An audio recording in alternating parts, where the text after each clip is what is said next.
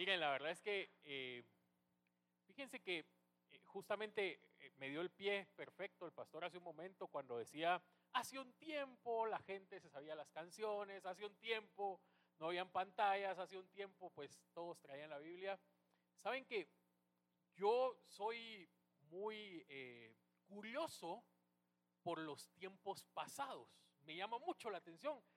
Es más, uno de mis no le quiero decir hobby porque la verdad es que no lo hago tan seguido, pero una de mis grandes curiosidades son las guerras pasadas, me gusta mucho la estrategia. Series no miro, y películas tampoco miro y pobrecita mi esposa han de decir cómo vive con él, ¿verdad? Pero, eh, pero la verdad es que es muy poco, pero me gusta ver mucho documentales de las cosas que pasaron atrás. Eh, me gusta ver mucho qué fue lo que sucedió.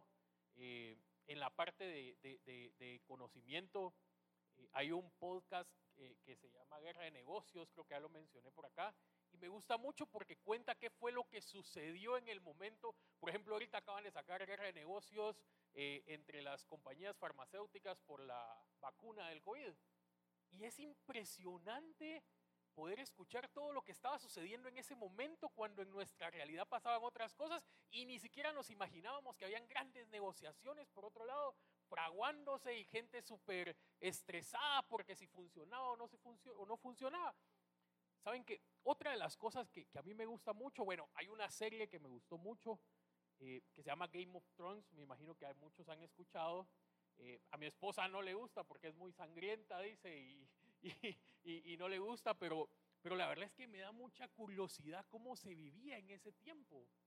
O sea, cómo era el tema de cómo se bañaba la gente, algo que para nosotros es tan común, no había tanta agua, cómo convivían las personas. Eh, acaba de mencionar el pastor lo de Luis Fer, cómo eran los partos en ese momento. O sea, no, no existían las cosas ahí, el médico no sé, la verdad es que me da mucha curiosidad.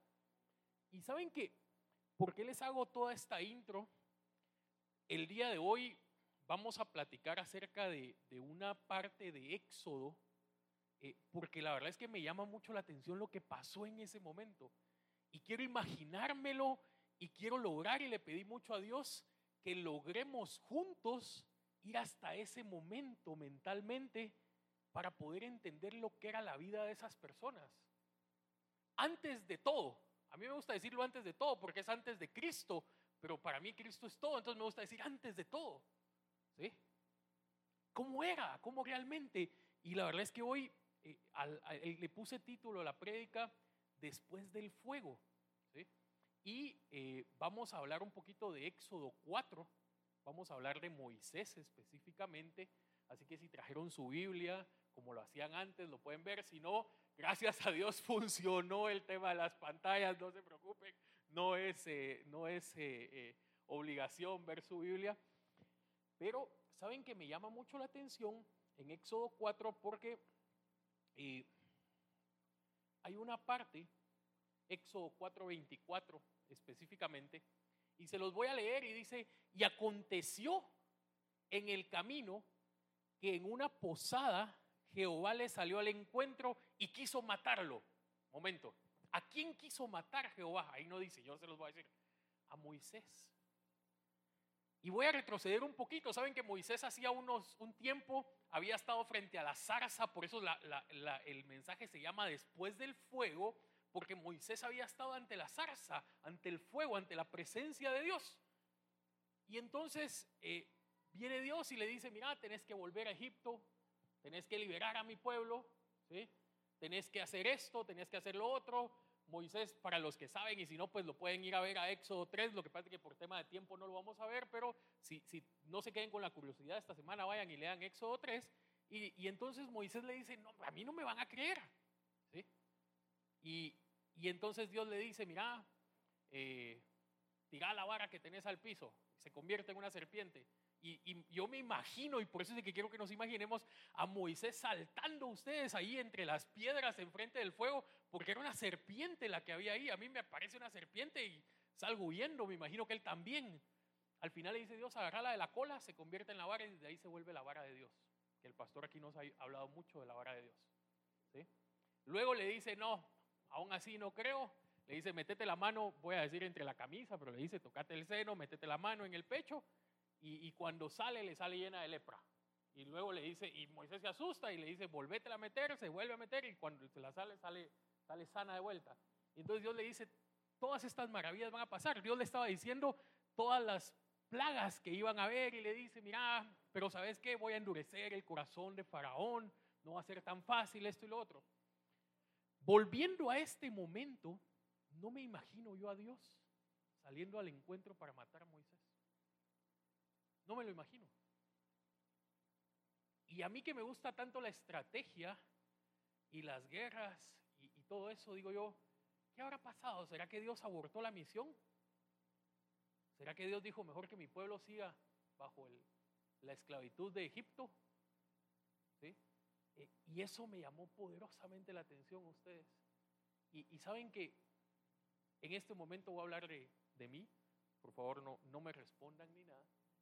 Pero ¿a cuántos no nos ha pasado que después de que Dios nos da una palabra o nos envía a un lugar o nos envía a hacer algo, pareciera que no funciona nada? Y es que saben que si seguimos leyendo en el 25, dice entonces Séfora tomó un pedernal, Séfora es la esposa, ¿sí? afilado y cortó el prepucio de su hijo. ¿sí? Y le echó a los pies diciendo, a la verdad, tú eres mi esposo de sangre. Así le dejó ir. Y ella dijo, esposo a sangre a causa de la circuncisión.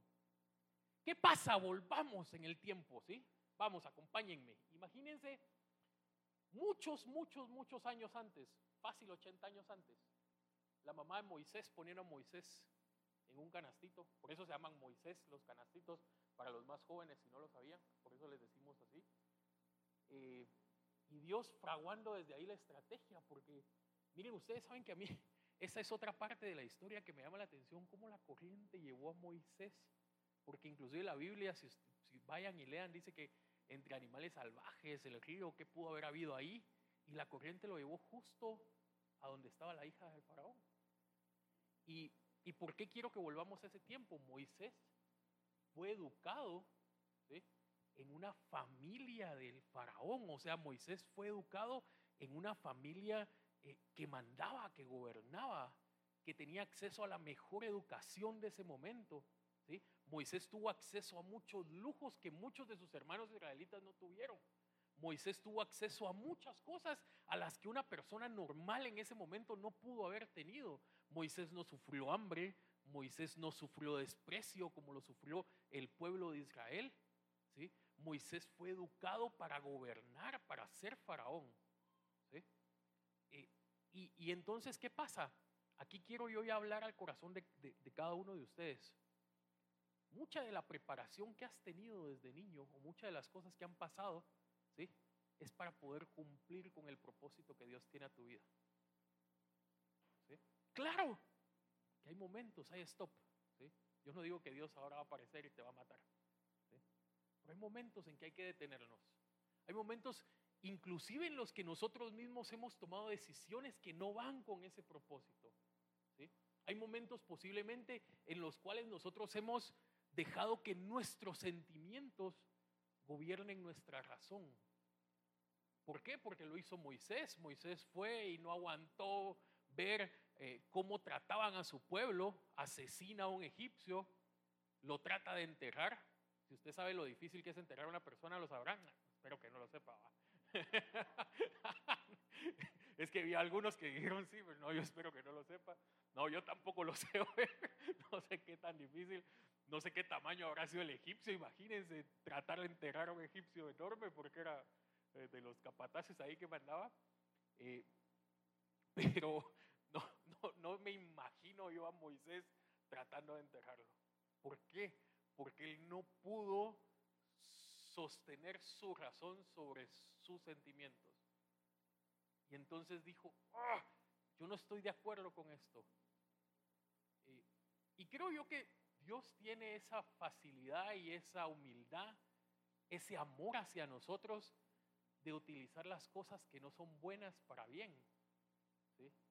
Eh, Dios es eh, tan maravilloso que es capaz de darle vuelta a todo el reloj completo y, y poder preparar y utilizar esas cosas que no han sido buenas. Saben que hace poco, ya lo conté acá, pero voy a hablarlo de vuelta. Pastor mencionaba el tema financiero. Nosotros con Luisa empezamos en eso no por ser expertos, sino por ser buenos, porque cometimos muchos errores. Seguimos en eso porque lo seguimos cometiendo a veces. Más yo, ella no tanto. Insisto, aquí voy a hablar yo de mí. Más yo lo sigo cometiendo. ¿sí? Pero Dios en su misericordia sigue utilizando eso y volviendo al camino y haciendo un stop y, siendo bueno y, y acompañándome en las consecuencias. ¿Saben que una de las películas que me encanta también es Narnia? No sé quién ha tenido, si quieren no me conteste, pero no sé quién ha tenido oportunidad de ver Narnia, específicamente uno. A ustedes, es impresionante, ¿sí? Eh, es la forma en que C.S. Luis trató de explicarle a sus hijos eh, eh, el, mensaje de Jesús. Y hay un momento en que hay una niña en que, me encanta a mí, que va y platica con Aslan, que, digamos que es la, función de Jesús, y, se siente sola. Y, cuántas veces no nos hemos sentido así? Olvidémonos por un momento de Aslan. Desde aquí yo empiezo a declarar que acá está Jesús con nosotros hoy. Y si hoy querés hablar con Jesús, es el momento de poder hablar, de poder contarle. Saben que yo he tenido unas semanas bien difíciles últimamente, ustedes, mucho estrés, mucho trabajo, las últimas semanas, esta semana ya cambió, pero las últimas semanas el tráfico en el sector, los que están acá saben que ha sido horrible. Un día yo salí cinco y media de la mañana, llegué a las nueve de mi oficina y mi oficina está en Arcadia, zona 10, no es que vaya hasta Misco. Y, y, yo pensando dentro del carro y, tratando de orar, tratando de alabar, tratando de pedir ángeles, arcángeles, el Espíritu Santo y, y uno siempre tiene eso de decir, oh, ¿qué está pasando? Y digo yo, ¿será que esta es la vida que realmente, y, no es que porque ya cumplí 40, esté en la crisis de los 40, porque Luisa me molesta cada vez que, que, le digo, ¿será que realmente para esto fuimos creados? Y me dice, no, es tu crisis de los 40, vamos, mi amor, vamos a trabajar, vamos a trabajar, vamos a salir adelante. ¿Saben que yo siempre he dicho, le escuché a otro pastor ahí, que las mujeres veo muchas parejas, por eso lo voy a decir, tienen el ministerio, un ministerio hermoso ustedes, que yo le llamo el ministerio barrilete, ahorita que está de moda el los barriletes. Porque uno de hombre se va volando hasta allá arriba y piensa y sueña y quiero hacer esto, y uno va. Y las mujeres de un jalón, ¡poc! Lo regresan a uno a la realidad. Ese es el ministerio barrilete que Luisa tiene. Y a veces cuando yo ando por allá, ¡pac! me baja, me alinea y me pone otra vez en, el viento que debo. Y, y, volviendo un poquito al tema, yo hablaba con Jesús esta, esta semana y decía yo, yo sé que tú estás conmigo a través de tu Espíritu Santo. Sé que vas conmigo aquí en el carro. sé que, que me escuchas. Sé que hay un propósito que tengo que cumplir en ti. pero necesito verte.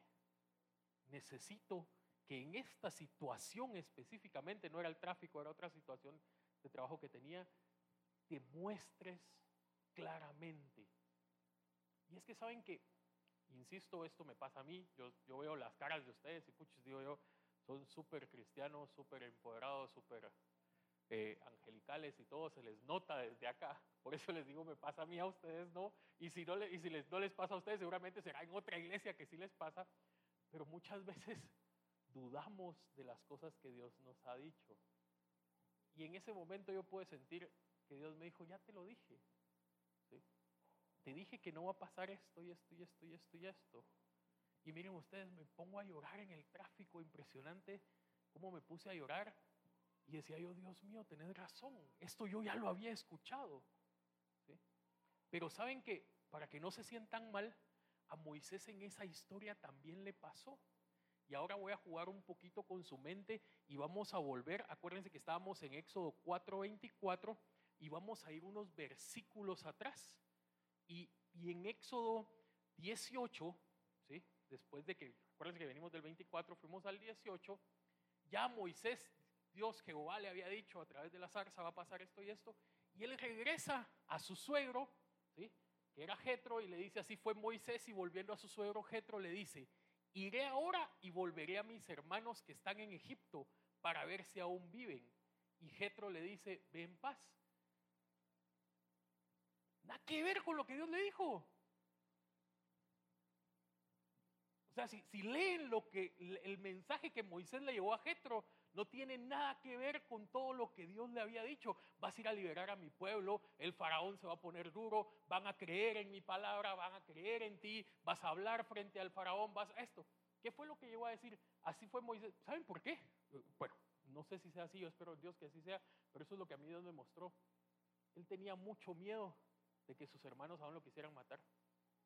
Y ese es el juego que nuestra cabeza muchas veces nos hace y eso me estaba pasando a mí esa semana. Estaba creyendo más en mis temores que en lo que Dios me había dicho. Porque yo les apuesto que si, Moisés le hubiera dicho a Jetro, mira, tengo un mensaje de Dios y tengo que ir a liberar a mi pueblo, Jetro probablemente le hubiera dicho lo mismo, ven paz. Pero no, él le dice, voy a ir a mis hermanos. No tiene nada que ver con el mensaje que le dio. Sin embargo, Dios en su misericordia, miren ustedes, hay algo que pasa que cuando a Dios Dios a uno lo manda a un lugar, lo manda a hacer algo, y uno empieza a caminar, Él empieza a alinear las cosas. Nosotros lo hemos podido ver en el tema financiero. Cuando uno decide en su corazón ordenarse, hay cosas que empiezan a cambiar. No les digo que hay una mochila de dinero a mi, a mi patio con 3 millones y solvento todas mis deudas. No es así. ¿sí? Pero hay cosas que se van alineando hay mensajes de Dios que vamos escuchando. Y entonces, ¿qué pasó? ¿Saben que Moisés agarró a su esposa, a sus hijos, porque tenía dos hijos, lo subió a un asno y empezó a caminar? Y por eso les digo que cuando uno toma la decisión de ir hacia donde Dios lo mandó, Dios en su misericordia le empieza a quitar todos esos miedos y sigue hablándole y le va dando a uno tips, estrategias y todo. ¿sí? Porque dice en, el versículo 19 eh, que dice Jehová, bueno, dijo también Jehová Moisés en, en Madiaín. Madiaín era una región que ya estaba eh, lejos de donde, de donde Moisés vivía porque él ya iba caminando. Y le dice, ve y vuélvete a Egipto porque han muerto todos los que procuran tu muerte. Dios conoce tu mayor miedo. Dios sabe cuál es tu mayor temor. Dios lo sabe. Dios sabía cuál era mi mayor temor en ese momento. Dios lo conocía. Y Él en su misericordia va y nos recuerda y nos dice, ¿sabes qué? Está bien que tengas el temor. Somos, yo, yo te entiendo. Por eso es de que Jesús vino acá, ¿sí? Por eso es de que Jesús habita entre nosotros. Él nos entiende a través de su Espíritu Santo. Él sabe todo lo que nos pasa. Y en ese momento Dios sabía el, principal miedo de Moisés. Y sabía que si no le quitaba ese temor, Moisés no iba a seguir. O posiblemente no iba a lograrlo. Y le dice, ¿sabes qué? Eso que te preocupa a vos, yo ya me encargué. Y hoy quiero que le pongan su nombre. Y quiero que lo escuchen tal y como Dios le dice. Y lo voy a decir así, Gustavo, eso que de lo cual tenés temor, yo ya me encargué. Y ese es el mensaje que Dios tiene hoy para ustedes ese temor que tienen, Él ya se encargó de él. Quiero que le pongan su nombre, que se lo lleven en su corazón y que lo crean fervientemente. ¿Ya? Ese temor que tienes, ese miedo que tienes, yo ya me encargué de eso. ¿Saben qué? Dice entonces, Moisés tomó a su mujer y a sus hijos, los puso sobre el asno y volvió a la tierra de Egipto. Y ahora sí volvamos al 24.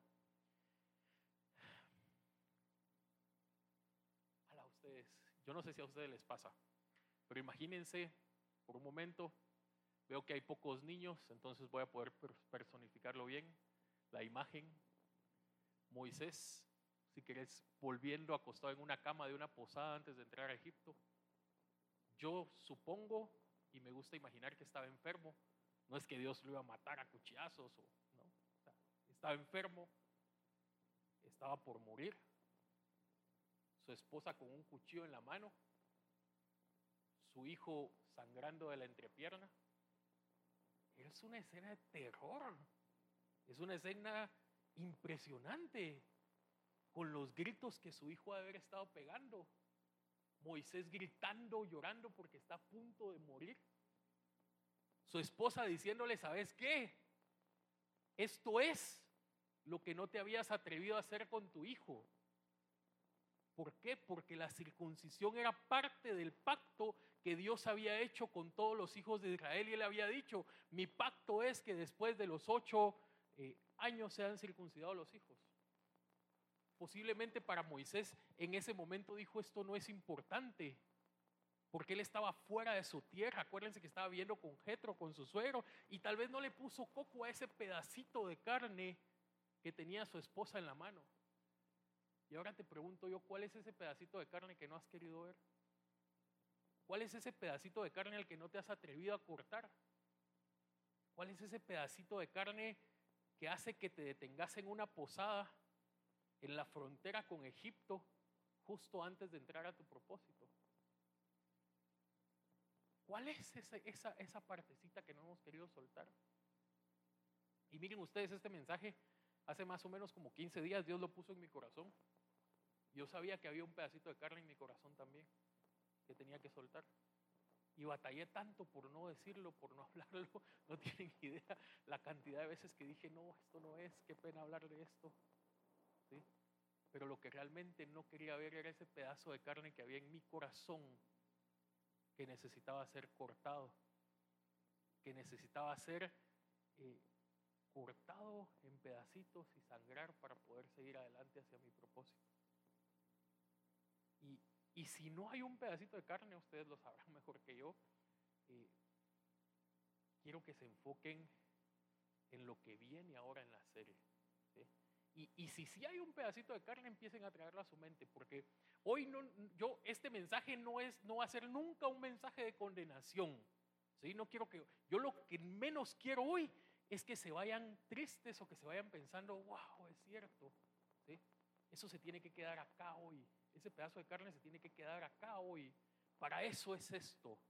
Para eso nos reunimos todos los domingos. Para que yo pueda venir con total libertad y decirle a Dios, ¿sabes qué? Este es el pedazo de carne de mi corazón que hay que quitar para poder cumplir con el propósito que tú tienes para mí. No tengo necesidad que venga mi esposa, no tengo necesidad que me, que me enferme, no tengo necesidad que me mates, no tengo... Aquí está. Aquí está este pedazo de carne y ese se va a quedar hoy acá. ¿sí? No se lo pueden llevar. No se lo pueden llevar hoy. Eso se tiene que quedar hoy acá. Entonces este más que un mensaje de condenación, es un mensaje de liberación. Un mensaje a través del cual Dios nos va a decir, ¿sabes qué? Entré a Egipto con todo. Ese mensaje que te di, es esa palabra que te di hace dos días, hace cinco años, hace diez años, hace quince años, hace veinte años, hace treinta años, hace cuarenta años, hace cincuenta años sigue vigente. Ese mensaje sigue vigente, esa promesa sigue vigente, esa palabra sigue vigente para poderse cumplir. ¿Sí? Y saben que entre una de las cosas que eso no está en, los versículos que me llama la atención es que Dios, eh, bueno, uno, que tampoco está en la Biblia, no lo sé, pero a mí me gusta asumirlo, Dios nunca le dijo a Moisés, llévate a tu esposa y a tus hijos le dijo a él, vuelve a Egipto. Él tomó a su esposa y a sus hijos. Dos, eh, ¿cuánto tiempo le habrá tomado a Moisés realmente tomar la decisión de llevárselos?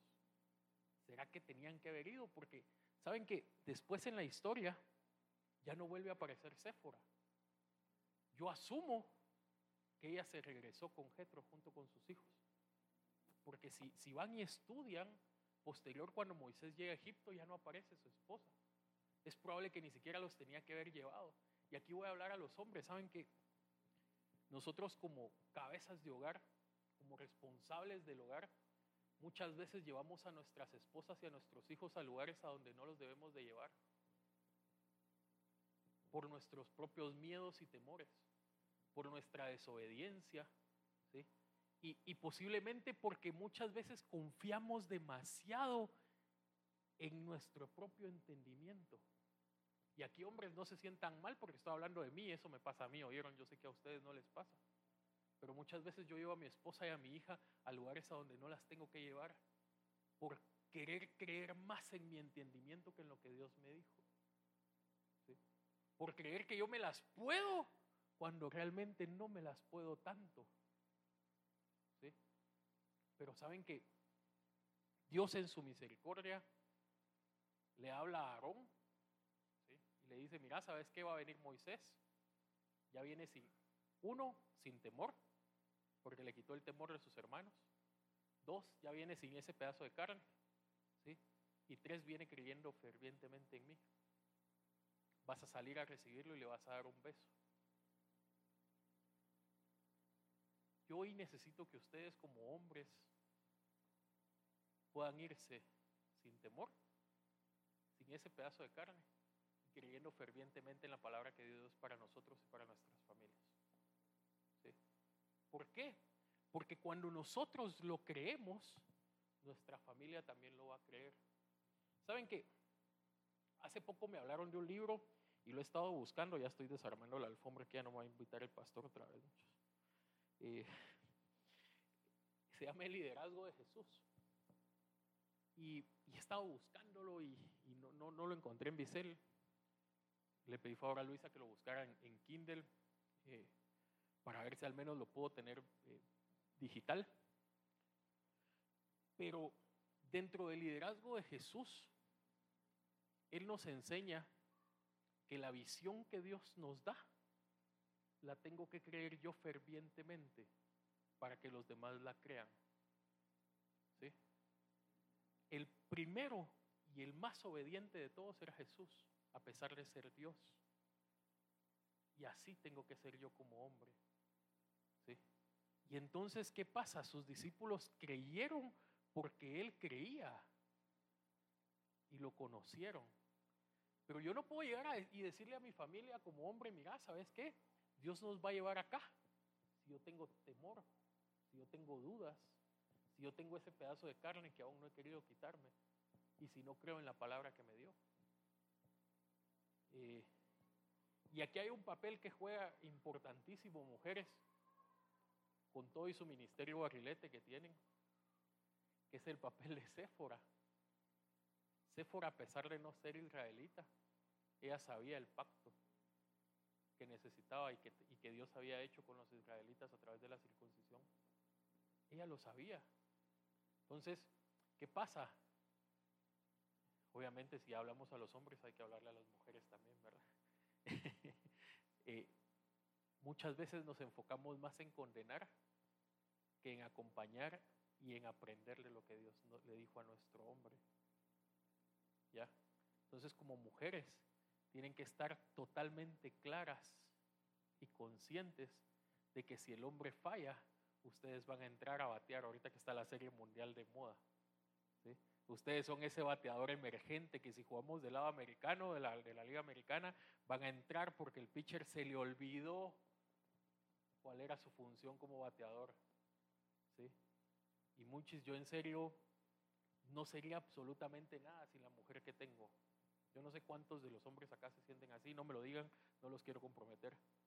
Pero en serio, no sería nada sin la esposa que tengo. ¿Sí? Y, la verdad es que por eso quería hablar también un poco a las mujeres del papel de Séfora en ese momento que fue vital. Ella no llegó a la cama donde estaba el pobre Moisés muriéndose a decirle, ya viste, no hiciste caso, por eso te estás muriendo. No sé si se lo dijo o no lo dice la Biblia, a lo mejor sí, pero yo quiero creer que no. No llegó a decirle, anda y circuncida a tu hijo, hacelo aunque sea ahorita. Ella tomó acción.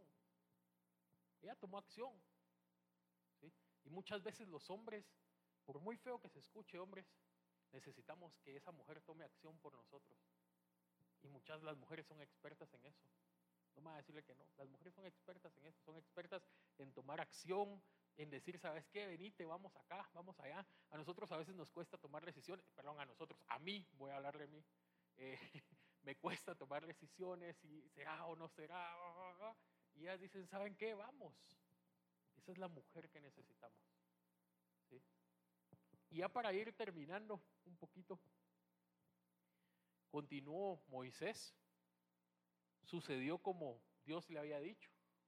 Aarón salió a su encuentro, ¿sí? Y aquí es donde les digo que, que si ustedes creen y están súper centrados en el mensaje, los demás van a creer, porque en Éxodo 4:31 dice, y el pueblo creyó, y ahí ya Moisés se había juntado con los, con los ancianos de Israel, Aarón le había dado la bienvenida, y, y cómo termina la historia, dice, el pueblo creyó y oyendo que Jehová había visitado a los hijos de Israel y que había visto su aflicción, se inclinaron y adoraron. ¿Querés que tu familia se incline y adore? ¿Sí? Tenés que creerlo. Tenés que hablarlo. Tenemos que decirlo. ¿Sí? Tenemos que transmitirlo. ¿Ya? Saben que yo como hombre, insisto, voy a hablar de mí otra vez. Esto ya, ya, me está pareciendo, ya me está penando porque veo que, hay muchas cosas que hago mal. Muchas veces, muchas veces me encierro yo solito en mi lectura en mis momentos de oración, en mis momentos de oración, de adoración, perdón. Y muy, muchas veces cometo el error de no invitar a mi esposa y a mi hija. Eh, y es porque a veces, y yo me entiendo, y es porque a veces las penas, las preocupaciones, uno de hombre es orgulloso, ustedes, aunque el esposo diga que no, uno de hombre es orgulloso. Y dice, yo no quiero que mi esposa se entere de esto van a pensar mis hijos de mí cuando les diga que tengo miedo a que perdamos la casa, a, que, a perder el trabajo? Pasa. Y por eso muchas veces nos encerramos solitos. Saben que Luisa sabe cuando yo estoy mal porque casi no hablo. Yo soy un parlanchín ustedes. Y, y cuando llego en las noches y no hablo, y, y, me, y me encierro muchas veces en, en la televisión a ver deporte, posiblemente enciendo el PlayStation y, me busco mi lugar seguro en teoría, ella sabe que yo estoy mal. Eh, y, y, hombres, muchas veces nos encerramos en lugares donde no debíamos o donde no debemos, donde el enemigo se aprovecha de eso porque estamos en ese lugar solito. Yo le llamo la tumba de Lázaro. A ese lugar muchas veces yo le llamo la tumba de Lázaro, porque estamos muertos espiritualmente, en un lugar posiblemente cómodo, acostados, en un lugar posiblemente húmedo, pero muchas veces no nos importa. Y, y ese lugar es del que tenemos que llamar a Jesús para que nos saque. Y, familia, esposas. Yo sé que ustedes conocen esos lugares de sus esposos. Yo sé, yo sé que los conocen. Yo sé que conocen esos momentos de, de sus parejas, de sus hijos. Si no es de su esposo, de sus hijos. Yo sé que conocen esos lugares esposos, yo sé que nosotros también conocemos esas tumbas de Lázaro de las mujeres, ellas también tienen sus tumbas de Lázaro. Y es ahí donde nosotros debemos de pedirle a Jesús, como lo hizo la hermana de Lázaro, para que llegue y nos resucite. Es ahí donde yo tengo que apostrarme y adorar y decirle a Dios, necesito que resucites esto. Yo no sé qué parte del hogar o de la familia ustedes hoy necesitan que Jesús resucite. Siempre hay uno, ustedes, siempre hay uno, siempre hay uno. Yo soy uno de los que, insisto, sigo hablando de mí, pero soy uno de los que a veces me siento por aquí, a veces me siento por allá atrás y, últimamente me siento más atrás porque me da pena porque hoy, hoy no vino Fátima, que es mi hija, pero Fátima siempre entra gritando, quiero ir al baño, quiero ir al baño. Y si estoy sentado hasta acá, todo el mundo se, escucha y el pastor aquí hablando también lo escucha y me da pena y por eso me siento hasta atrás. Porque viene corriendo allá con los niños, quiero ir al baño, quiero hacer pipi, quiero hacer pipi. Todo el mundo se entera que quiere hacer pipi. Ya cuando ven que vamos caminando, saben por qué quiere hacer pipi. Y, y por eso es de que me siento allá atrás. Pero saben que hay, hay días en que vengo a este lugar Hay días en que me subo al carro. Hay días en que adoro en mi casa, creyendo que todo está bien, pero siempre hay algo, siempre hay un pedacito. Ese orgullo muchas veces, ese pedacito de carne no me deja verlo, no me deja creerlo, no me deja tener esa humildad que tengo que tener para llegar a Jesús y decirle, Jesús, necesito que resucites esta parte. Y por eso les digo que siempre hay un pedacito, perdón por lo que les voy a decir ahorita, muchis, yo tengo esa palabra, trato de quitarme esa, esa, esa muletilla, pero no puedo, pero les tengo mucha confianza, son mi familia, muchis, siempre hay un pedacito, siempre, siempre, siempre, siempre, siempre hay un pedacito, siempre hay una tumba por ahí. Siempre hay algo que escondemos, ¿ya? Y Dios hoy quiere que salgamos de ese lugar.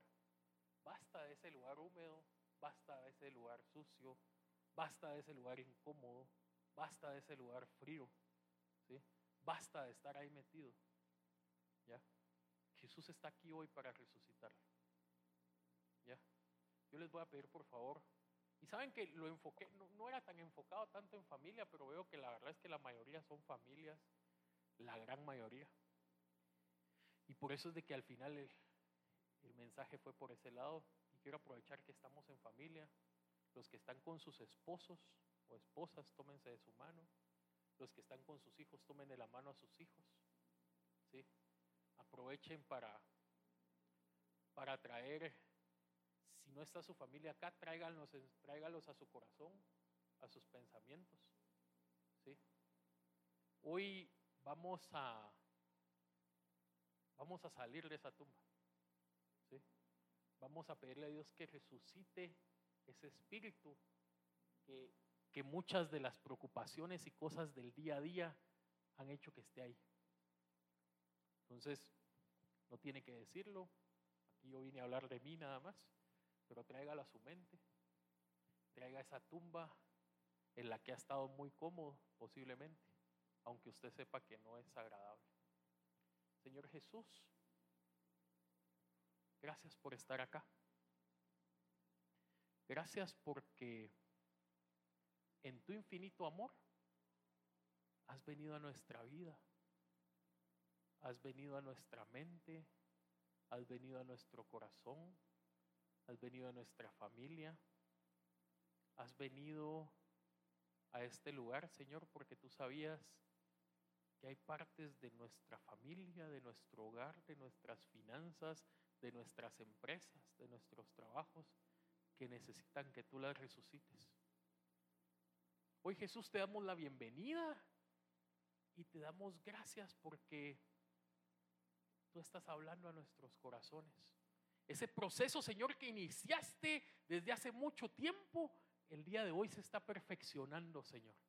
Hoy, Padre, yo pongo mi corazón en tus manos, pongo el corazón de cada uno de estos hijos e hijas tuyas acá presentes en tus manos, Señor, para que seas tú quien corte ese pedacito de carne que ha estado deteniendo la llegada hacia ese propósito, Dios.